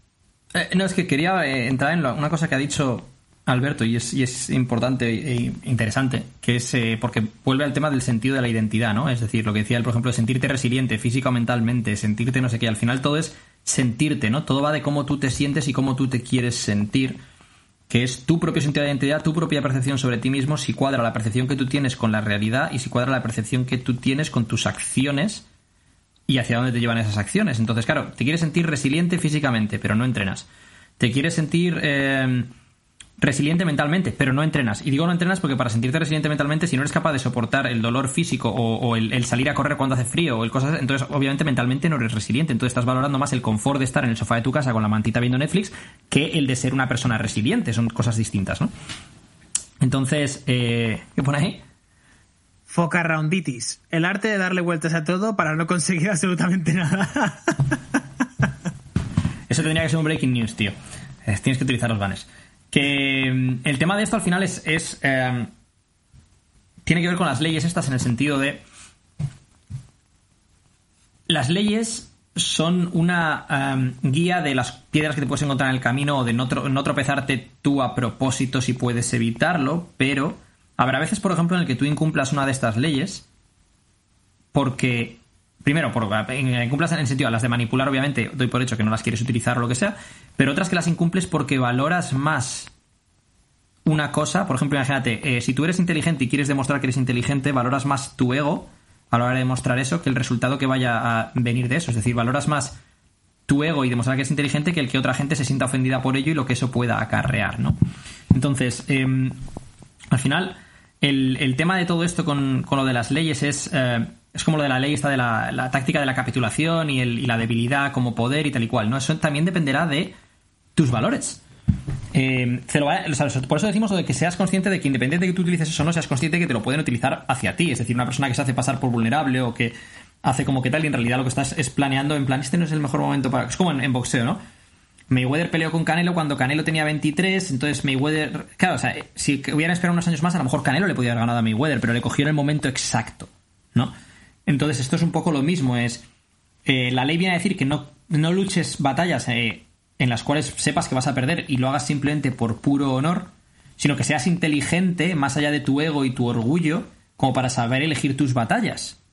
Entonces, aquí creo que hay una parte que entra en la parte de la identidad de si te consideras una cosa u otra y de cómo esa identidad te está sirviendo a ti para mm, mejorar tu vida o cómo esa identidad te está lastrando porque estás tan atado a esa identidad que tomas decisiones que no son las óptimas para llevarte a donde tú quieres llegar.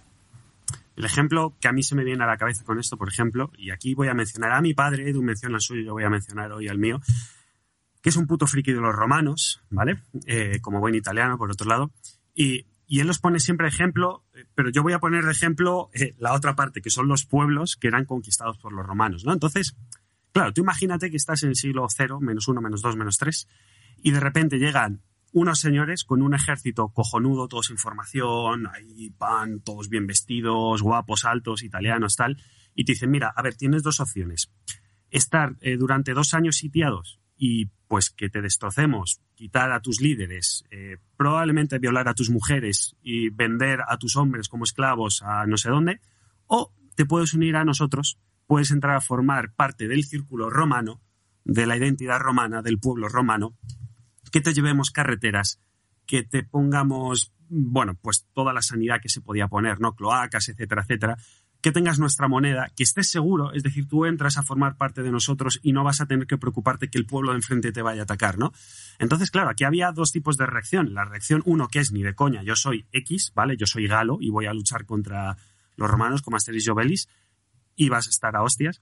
O puedes decir, vale, vamos a hacer una cosa voy a formar parte del pueblo romano porque mi identidad no es mayor que mi confort, mi identidad no es mayor que mi seguridad, mi identidad no es mayor que no sé qué. Entonces, aquí valoramos. A mí, personalmente, eh, me cuadra más la segunda opción, ¿no? Eh, bueno, como mínimo voy a formar parte de estos y después ya veré. Ahí entra también un... eh, entiendo lo que dices desde un punto de vista pragmático, pero, Exacto. pero nunca olvidaremos a Numancia. que ahí entra, ni, tampoco olvidaremos a Mel Gibson eh, y, y su lucha por la libertad. Ahí entra la parte de cuánto valoras la libertad y que no te impongan a ti lo que tú tienes que hacer o cómo tienes que hacerlo, ¿no? Y creo que aquí entra un... A toro pasado todo es fácil de ver. Es decir, a toro pasado es fácil ver que Numancia pues iba a acabar como acabó y que Roma es Roma y ya está, ¿no? Pero si la Revolución Francesa, si la gente no se hubiera rebelado contra, eh, en aquel entonces, una monarquía despótica, no hubiera habido un cambio social a nivel mundial como lo hubo después, la separación de poderes y todo lo que eso conllevó, ¿no? Es decir, mm, no podemos saber a futuros cuáles de las decisiones que vamos a tomar van a tener un impacto u otro. Podemos saber qué consecuencias potenciales pueden tener o no. La gente en la Revolución Francesa podría haber acabado de la otra manera. Podría, podría- O puede haber ciertos mínimos, por ejemplo. Es decir, eh, sabemos que el Imperio Romano, por poner un ejemplo, ¿no? Eh, no nos va a, o sea, nos va a mantener nuestra identidad, va, va a dejar que mantengamos nuestro idioma, nuestra cultura, nuestra religión, etcétera, etcétera. Esos son mis mínimos. Perfecto. Revolución Francesa. Oye, estos tíos están meando en nuestra boca. O sea, se están comiendo nuestro pan, eh, están haciendo lo que quieren. Eso ha cruzado mis mínimos, ¿vale? Contra eso no voy. Ahora, Claro. ¿cuáles son los mínimos? Lo que hablábamos, Pero ¿cuál mira, es el por mínimo ejemplo, de honor entrando- o el mínimo de ego, ¿no? Entrando en un, tema, en un tema candente político ahora mismo, ¿no? El tema de los confinamientos o no confinamientos. Mm. Está por un lado el tema sanitario y por otro lado está el tema de la libertad y la libertad sobre todo para la gente que puede perder su, su forma de vida.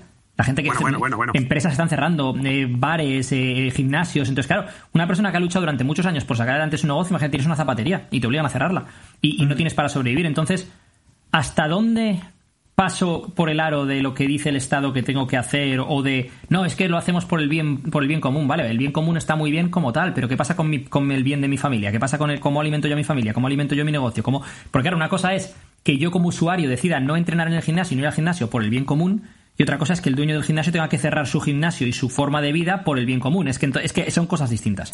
Claro, es que a vista de pájaro todo es muy fácil.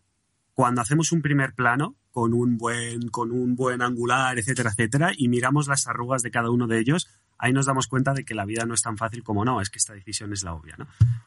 Lo, lo que sí hay en común, por ejemplo, es que todos eh, hemos perseguido y seguiremos persiguiendo lo mismo como sociedad, que es eh, cierta estabilidad que luego llega a inestabilidad porque nos aburrimos de, dicha estabilidad y porque siempre hay luchas de poder. Luchas de poder, luchas de estatus, mm, comparativas, el césped del vecino siempre va a ser más verde, o sea, siempre nos ha pasado y nos va a seguir pasando eso. Es, eh, lo leía creo que hoy o ayer en el Daily Stoic, que es, si miramos hacia atrás, vemos que siempre se ha repetido eso en la historia. Si miramos hacia adelante, o sea, el presente vemos que se está repitiendo y si miramos al futuro, que no tenemos ni puta idea, pero más o menos podemos saber que no hay ningún cambio súper mega mm, masivo en la, en la sociedad. O sea, la Revolución Francesa, el Renacimiento y todo esto simplemente son hechos a una escala mayor, pero que ya han ocurrido en el pasado de alguna u otra manera. No, no, no son absolutamente revolucionarios. Entonces, teniendo eso en mente, dices ahora lo que decía Edu. Eh, hostia, me cierran el gimnasio y pierdo mi forma de vida y no sé, no sé cuánto. O a mí, yo también estoy perdiendo mi forma de vida y mis cosas. Coño, pues yo como persona, con la identidad que tengo, con esta lista de valores que he hecho, decido, por ejemplo, que vivo en Holanda. ¿Por qué vivo en Holanda? Por esto, esto, esto y esto. O vivo en el mundo, pero mi base está en Holanda. Y esto, y esto es verídico de, mí, mío, ¿no? ¿Por qué he decidido esto? Pues porque en mi lista de valores y en mi identidad me identifico con una persona que es libre de decisión, que prefiere no vivir en un estado en el que le digan lo que tiene que hacer sí o sí, sino que prefiere total, a coste de otras cosas, de no tener pensión garantizada, entre comillas, no tener sanidad, no tener fondos bancarios, no tener seguridad, no tener estabilidad, no, no tener un montón de cosas que sí prefiero tener por otro lado. Con lo cual yo me hice esa lista de valores y con esa lista de valores pues tomo decisiones en base a ellos. Que sí, que ahora la gente lo estará escuchando y dice, claro, pero no tienes hijos, no sé qué. Bueno, ahí entra lista de valores. Mis hijos son top de la lista. Entonces tienes que tomar decisiones en base a cómo vas a cómo va a afectar esto al bienestar de tus hijos. O sea que aquí cada El uno. problema, el problema es cuando te cambian las reglas del juego. Tú has podido, por ejemplo, de- decidir tener hijos y tienes unas reglas del juego, tú tienes un negocio familiar de toda la vida, tienes no sé qué, y ahora te cambian las reglas del juego y dicen que tu negocio tiene que estar cerrado tres meses. ya, pero y no tienes para a- sobrevivir. Entonces, ese es el problema. O sea, el problema es cuando, cuando las reglas del juego cambian. ¿Y quién cambia las reglas del juego y en, base a, y en base a qué cambian las reglas del juego? Ahí es donde está el mayor problema, creo yo. Porque Pero, el, el tema... es que si, si miramos al pasado, las reglas del juego las han cambiado constantemente, con lo cual es, es bastante fácil predecir que las van a seguir cambiando en el futuro. Con lo cual, cuando decidas tener un hijo, por ejemplo, o montar un negocio, tienes que tener eso en cuenta. Tienes que decir, ojo, que cuando esto. Es como lo que tú decías al principio, de ¿dónde me la vas a meter? Vale, yo es que ahí es, donde, ahí es donde llegaron, por ejemplo, las revoluciones. Por eso llegó la Revolución Francesa, para que esa persona que tomaba esas decisiones y hacía lo que fuera no pudiese hacerlas. Entonces, que cambiase el, el- el status quo y cambiasen las cosas. Lo sé, es, es que, pero- o sea, entonces, o sea, al final, de, de- eh, o sea, entiendo lo que dices tú, pero, mm, pero intento mirarlo desde, desde todo tipo de perspectivas, ¿no? Entonces, em, para mí no ir al gimnasio no es un problema. Para el que tiene un gimnasio, perder la- su forma de vida y cómo le da de comer a sus hijos, sí y que eso lo decida mm, un político desde el sillón de no sé dónde, cobrando su, su- su sueldo, sueldo. Ayer me decía un amigo mío, cojones, Luis Fran, ya que estamos diciendo. Y me decía Luis Fran, tío, con- con- y, tenía toda la razón, hablando de- del poder del Estado y tal, ¿no? Sin querer tampoco abrir esta lata que ya da para, para así. Pero él decía, dice, le decía, por ejemplo, él eh, a su padre, ¿no? Le decía, oye, papá, esta cama que has comprado, ¿le, ¿la compraste con algún tipo de subvención pública? Dice, no. Dice, vale, o sea, que él en su casa vive con sus padres. Dice, vale, pues la cama en la que vivo mm, ha sido privada. ¿Tú para quién trabajabas? Para un banco privado, vale, o sea, que tú ganabas dinero de forma privada, vale. Eh, ¿La comida dónde la compras? En Mercadona, vale, o sea, no, es, no es público, es un supermercado privado, vale. ¿La ropa dónde la hemos comprado? Zara, H&M, donde sea, vale, todo privado, vale. Eh, entonces, hablando de... Él decía que en un día entero suyo, cuánta influencia había tenido el Estado como para que el Estado le quite los impuestos que le quita, etcétera, etcétera, etcétera. Entonces decía, el ejemplo de, claro, es... Él y yo estamos hablando de esto y decíamos, claro, no es que las calles, joder, las calles llevan puestas desde Carlos III, hijo. Entonces, el mantenimiento de las calles no cuesta lo que, te están cobrando de eso. Entonces, ¿qué te están cobrando? La policía, los bomberos, el ejército, la Guardia Civil. Vale, perfecto. ¿A cuánto sale por ciudadano? Mira, por los, el, ejército, ¿cuántos hay? 80.000. Entre no sé cuántos millones de personas. Vale, ¿a cuánto sale por cabeza? Perfecto. La Guardia Civil y la policía y los bomberos. Vale, eso tendría que ser por comunidades, ¿no? Porque a mí, por ejemplo, si yo estoy en Marbella, lo que haga la policía de, de Madrid me da igual. Es decir, a mí la que me afecta es la que, la que está por aquí. Vale, perfecto. ¿Cuántos efectivos hay? ¿Cuánto cuestan? ¿Cuántos somos? Vale, pum. Y al final, ¿cuánto te sale, no? Entonces ahí, una de las cosas que estamos hablando, y yo creo que en esto vamos a estar tú y yo muy de acuerdo, eh, Alberto, y este es el problema cuando, cuando ocurren revoluciones de un tipo de otro, ¿no? Es cuánto poder tienen los, los másters, los, los, lo- el, el Estado y cuánto domina de tu vida y por qué. Ahí es cuando entra lo que dice Alberto de decidir irte a otro Estado a vivir para evitar determinadas cosas, ¿no? Pero claro, es que el tema de todo esto es ese, cuando la gente dice, no, la sanidad, no esto, no lo otro, no tal. Y, ahí volvemos a lo mismo, es... am, la... eh, eh, justicia social, me encanta cuando dicen justicia para intentar justificar lo que les dé la gana. Entonces, por ejemplo, imagínate en el caso de Alberto, Alberto tiene 32 años, mm, no utiliza educación pública, no utiliza prácticamente eh, sanidad, porque por la edad que tiene no tienes ese, ese problema, como o en principio no lo va a tener, y puede tener sanidad privada, ta, ta, ta. entonces, ¿por qué paga X? O, por ejemplo, imagínate que Alberto decide tener hijos y decide llevarlos a un colegio privado. Entonces, ¿por qué sigues pagando tu parte de impuestos del colegio público? Cuando tú has decidido por tu parte llevarlo a un privado. Es decir, al final, el, el- para mí, por ejemplo, para mí, yo valoro mucho la libertad. Por eso con el tema de valores de Numancia, de Roma y de tal y de no sé qué. Otra cosa es que no seas pragmático y digas, joder, ya, pero es que en Roma es pasar de, de la oscuridad de, de- de las tribus de no sé qué a Roma. Vale, perfecto. Pero eso a toro pasado se ve. Entonces, el tema es, en el momento presente de cada momento, la gente que vivía... La Revolución Francesa lo vemos ahora lo que fue. Con sus barbaridades y con sus, y con sus eh, eh, cosas fantásticas que aportó al mundo. Porque hubo barbaridades de todo tipo también. Pero eso lo vemos a toro pasado. En ese momento se estaba viviendo un momento presente en el cual la gente lo que veía es que se morían de hambre y sin embargo había fiestas en palacio y ahí eh, corría el champán y de todo, ¿no? Entonces, con lo que, por ejemplo, con lo que ocurre ahora es, por llevármelo a un tema que es presente y que es importante, es el que es funcionario, por ejemplo, y ahora está quedando en casa, con si hay un confinamiento, pero sigue cobrando y le sigue entrando calentito y sigue pudiendo pagar su alquiler y su comida y no sé qué, no lo ve como el que tiene su propio negocio y de repente ve que a lo mejor la forma en la que sustenta a su familia se puede ir a la mierda. Y viceversa. Entonces, aquí hay que, ver los dos lados de la moneda y cómo están decidiendo. Pero también el tema de todo esto es. ¿Qué es lo que valora más? O sea, ese, ese pequeño empresario no, no pide subvenciones, no pide ayudas.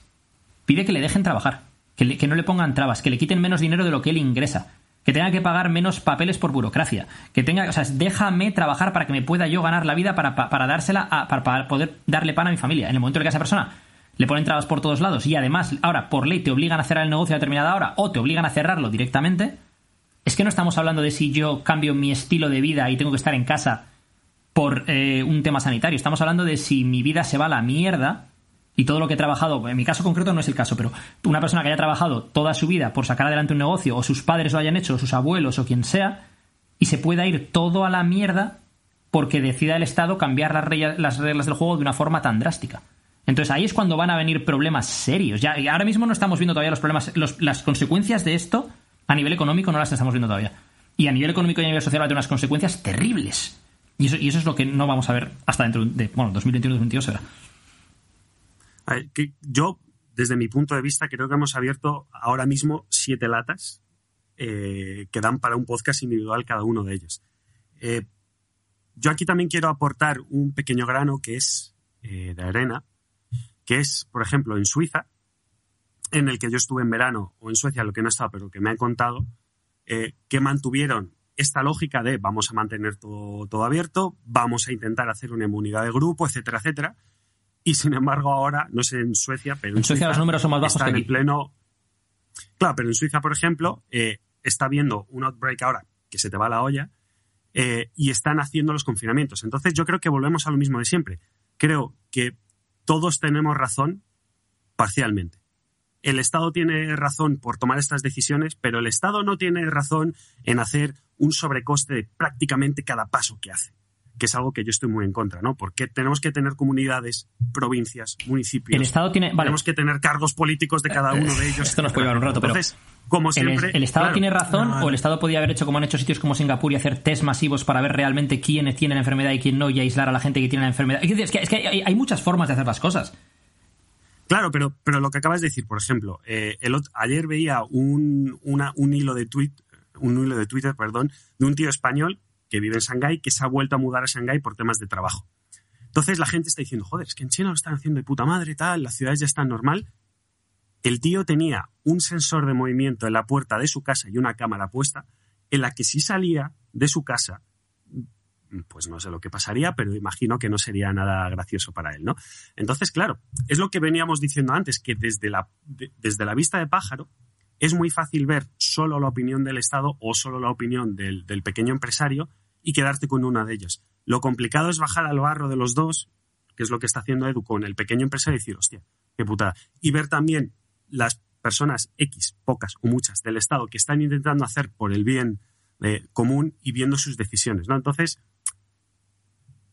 mi actitud ante esto es que es literalmente imposible tomar buenas decisiones. Y es lo que decías tú eh, sobre la Revolución Francesa. Estoy seguro que en la Revolución Francesa se cometieron atrocidades brutales y que probablemente parte de, los principios que han llegado hasta ahora, gran parte de la población que estaba en la revolución ni siquiera los quería, pero es lo que ha llegado. Entonces, simplemente yo creo que estamos en una época de nuestra sociedad en la que ya podemos tomar decisiones mucho más complejas, más allá de, no, ahora cerramos todo, no, ahora abrimos todo, no, ahora yo pago todos los impuestos, no, ahora yo no pago ningún impuesto. Creo que ya tenemos herramientas Vale, para pero, ah, poder yo- yo tomar aquí- decisiones más yo, yo aquí la duda individualizadas. que tengo es hasta que, en qué momento le dices a un ciudadano adulto cómo tiene que, que gestionar su vida. ¿En qué momento le dices tú a, a Alberto tiene un gimnasio, por ejemplo, y en qué momento le dices tú a Alberto que él tiene que cerrar su gimnasio y me dices a mí que yo no puedo ir a su gimnasio? O apelas a, a que la gente, yo decida no juntarme con gente mayor, o a la gente mayor es a la que le dices, oye, quedaos en casa y a vosotros los mayores os damos una subvención desde el Estado para que no, para que no tengáis problema y, y la comida os la manda Mercadona y lo que haga falta. En lugar de parar a toda la sociedad. Es que hasta que, en qué momento el Estado que está ahí para, para poner un tablero y unas reglas del juego que te permitan a ti jugar al juego de la vida, decide que es que tú ya no mueves tu ficha. Es, ese es el, ese es el de- problema. El, el problema va un poco más arriba, yo creo, Edu, que es eh, ese es uno de los problemas, pero viene dado del problema mayor, yo creo que es lo que llevamos hablando en este podcast y en un montón de podcasts que hemos hecho antes, que es el mirarse al espejo cada uno. Porque claro, las, lo de las leyes del, poder se pueden usar para algo, volviendo un poco al tema del, episodio, que es si cada uno de los miembros de la sociedad hiciéramos ese ejercicio de los valores, pues seguramente el grupo del Estado que toma decisiones, cada uno tendría una discusión y una, y una argumentación distinta a la de ahora, que es simplemente, ah, no, eh, supongo que lo mejor es el interés del partido político X, con lo cual voy a tomar decisiones para que el partido político X salga vencedor en las próximas elecciones o lo que sea, ¿vale? Lanzo esa hipótesis al aire. Entonces, si todos hiciéramos ese ejercicio de conciencia, de decir, joder, si a lo mejor a- abogáramos un poco más al sentido común y decir, tío, es un virus, esto no sé qué no cuánto, eh, para que no se transmita hay que hacer X, Y o Z. Los chavales van a seguir saliendo a ponerse borrachos y a hacer fiestas clandestinas. Va a pasar. Entonces, vamos a intentar concienciar a la gente con mensajes de que cuando pase, cómo se puede mejorar un poco. Con lo cual, cuando lo conciencies, a lo mejor los chavales deciden hacerlo menos Y, y- frecuentemente, y- ¿sabes? y medidas que tengan sentido. A los colegios siguen abiertos, pero a, a no sé qué fulano le dices que cierre su negocio a las 6 de la tarde. Y que no se puede. O sea, decir, vamos a ver. Entonces, los niños, Sí, no, van- los, niños se van a contagiar entre ellos. en vez de- más en que nunca. intereses del partido. Claro, es que es, es, es- es- al final. Claro, es que ese- e- esa es la, la- la mayor problemática, que nos estamos dando cuenta de que, pero no hablo solo de España, ¿vale? No, no, Yo, por eh. ejemplo, vivo fuera y lo, y lo estoy viendo fuera de España. Que te, o sea, nos estamos dando cuenta que en una crisis en la que supones que la gente que está en el gobierno, en el Estado, va a actuar a favor de, de- de- del bien común, actúan a favor de dentro de tres años Pero es que ese es en el España, problema. en San Irlandas, que- en que- Estados Unidos, que son las próximas votaciones. Yo estoy actuando en función de cómo no la cago lo suficiente y cómo Eso transmito es. determinados mensajes para que dentro de tres años yo siga teniendo este puesto. Y es lo Y que mientras tanto siempre, aprovecho para Estado- aprobar leyes que de otra forma no podría aprovechar, porque te- que no podía aprobar porque tengo un estado de alarma, tengo poderes absolutos y apruebo lo que me da la gana. Y entonces consigo, aprovecho esto para ganar poder. Aprovecho una situación de crisis Pero- para yo ganar poder. Pero no podemos cambiar el juego, estamos jugando al ajedrez, con lo cual solo nos queda elegir la, siguiente jugada que tenemos. Es que no hay otra. Si no, salte de la partida. Y salte de la partida es vete a vivir abajo de un coco a pulir tablas de surf y ya está. Y no tienes más que hacer. Y de hecho, es lo que hemos dicho 10.000 veces en este podcast, que no estaríamos hablando de esto si hubiera una solución, porque ya se hubiera aplicado anteriormente. Entonces, al final, que es el mensaje que quería transmitir, que es nosotros pensamos que el Estado o el gobierno es una entidad que toma decisiones. El gobierno del Estado está formado por personas con intereses individuales, positivos o negativos. Y hay gente que toma buenas decisiones y hay gente que toma malas decisiones en función de sus intereses y sus valores. Es- Teniendo es eso en cuenta, seamos, como lo- seamos conscientes el resto. Es ¿no? como lo del método científico. ¿Es, es, es la ciencia la mejor forma de resolver las preguntas complejas del universo? Es una de las mejores que conocemos a día de hoy, pero el problema es que la ciencia está eh, guiada y, practicada por humanos. Entonces, ahí ya directamente hay un, hay un fallo de, de cálculo, que hay un, hay un término subjetivo ahí que tenemos que intentar sacar de la ecuación para ser lo más objetivos posible, pero es imposible. No estamos abriendo la lata de los estudios científicos otra vez. No, ¿no? Esa, para, esa para la siguiente. es, No. es- es verdad lo- lo Perfecto. el Por paraguas de la ciencia, como si le pones la etiqueta la ciencia La dice, ya, ya está, la ciencia dice. O esto, es- al final, Y es en plan, vale, la ciencia, entonces la ciencia puede ser lo que ha dicho el, el, eh, un estudio de Wisconsin, como lo que ha dicho un estudio de Helsinki, a lo mejor dicen cosas opuestas y tú me dices, y si los ambos son científicos, entonces, ¿qué dice la ciencia? No, entonces ya ves lo del peso de la evidencia, todo este rollo que hemos hablado otras veces, ¿no? Pero es en plan, al final, eh, ciencia ha habido toda la vida. Lo que pasa es que la ciencia de Newton era distinta a la ciencia que tenemos hoy en día, que es distinta a la que habrá en el siglo XXV, si es que llegamos al siglo XXV. Entonces, eh, veremos ahí lo que opinan de la ciencia que tenemos hoy en día y de las cosas que creemos hoy en día, ¿no? Por cierto, ¡Libertad! os animo, eh, si queréis ya para ir cerrando el podcast, a que a que leáis sobre el lockdown que hubo en, pues no me acuerdo la fecha, 1600 algo, que es el año en que Newton teorizó sobre la gravedad, porque fue un lockdown de dos o tres años en el que durante ese tiempo salieron gran parte de las teorías científicas, matemáticas, físicas, químicas, etcétera, etcétera, en la que hoy en día estamos trabajando. No es un llamamiento a que aprovechemos el lockdown para hacer cosas guays. No, no todo el mundo tiene que hacer eso, es simplemente algo como curiosidad. Chicos, eh, una hora y cuarto de, de podcast en lo que hemos tocado... eh, De todo menos las leyes. temas, de tres. de todo menos las leyes. De hecho, yo en un momento, hace media hora, he dicho, oye, chavales, que no estamos hablando de la ley número 22. Hombre, yo creo que sí que estábamos hablando de la ley porque va un poco de todo, ¿no? Es una self-reflect, es una reflexión, son valores, son cosas, es un... Oye, si eres, si, si Son eres letras y palabras puestas juntas, ¿no? si eres un miembro del gobierno de alguna, de alguna manera, de algún país o de lo que sea, y estás escuchando esto, pues a lo mejor coger cuaderno y papel, o sea, cuaderno y boli, a lo mejor ayuda a algo. No sé, yo lo dejo ahí caer. Ya veremos. Bueno, chicos, eh, Alberto Álvarez, muchísimas gracias. A vosotros, chavales, un placer. Y- Eduardo Cheguren, Edu. Uy, perdón. Ay, ay, acaba, acaba. Nada, te he pisado. quería decir que este streaming, esto, es- esto va a ser el futuro, tío. Hemos, hemos cambiado la- las reglas del juego. Edu, que has cambiado tú algo hoy. Eh, ¿No? ¿Todo bien? Eh, ¿Sigue el calendario en fecha? ¿Todo bien? Sí, sigue, sigue, fe- sí, sigue en fecha. Estoy dejando pasar el tiempo porque Carlo ha dicho hace literalmente cinco minutos me tengo que largar, chavales, en el chat privado y quiere cortar el podcast. Entonces estoy como alargando. Esto es como cuando juegas al catenacho y, y- y buscas ahí hacer... Pues lo mismo. Nos vamos, chavales, que literalmente me tengo que ir. Un abrazo. Hasta luego. Hasta la próxima. Chao.